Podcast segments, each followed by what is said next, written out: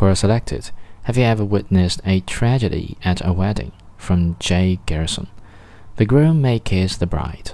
A gigantic smooch followed. The couple turned to the audience in the chapel and announced, Everyone, we would like to give you a hug before you leave. Please wait in your seats so we can hug everyone in your aisle. Everyone in the last row groaned because the service had been well over 90 minutes and everyone had to go to the bathroom.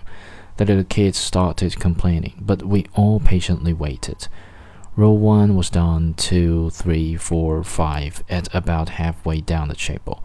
Around row 12, tragedy struck. The bride stepped to fall into the pools to give a hug to one of her favorite guests, and the bride's dress burst into flame.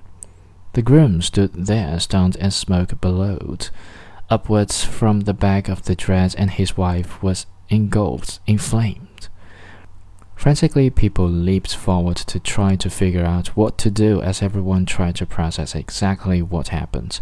The photographer performed a miracle. She was worth her weight in gold, and to this day I hope someone paid her accordingly.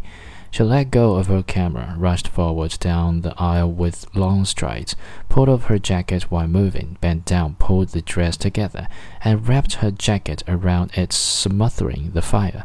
She pulled the jacket off, as smoke still spewed upwards, and the dress was a blackened, horrific mess on the back.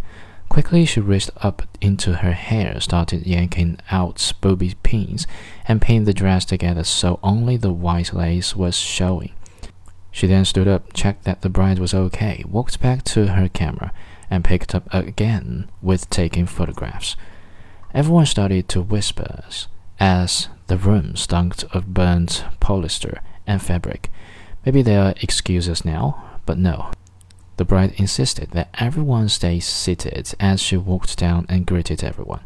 We sat there choking in the smoke as she ambled down the remainder of the way, the whole back row whispering, Can't we just leave? But oh, we stayed. More of the story. First, don't make your guest wait for you to hug every person down the aisle. Second, don't put real candles along the aisle.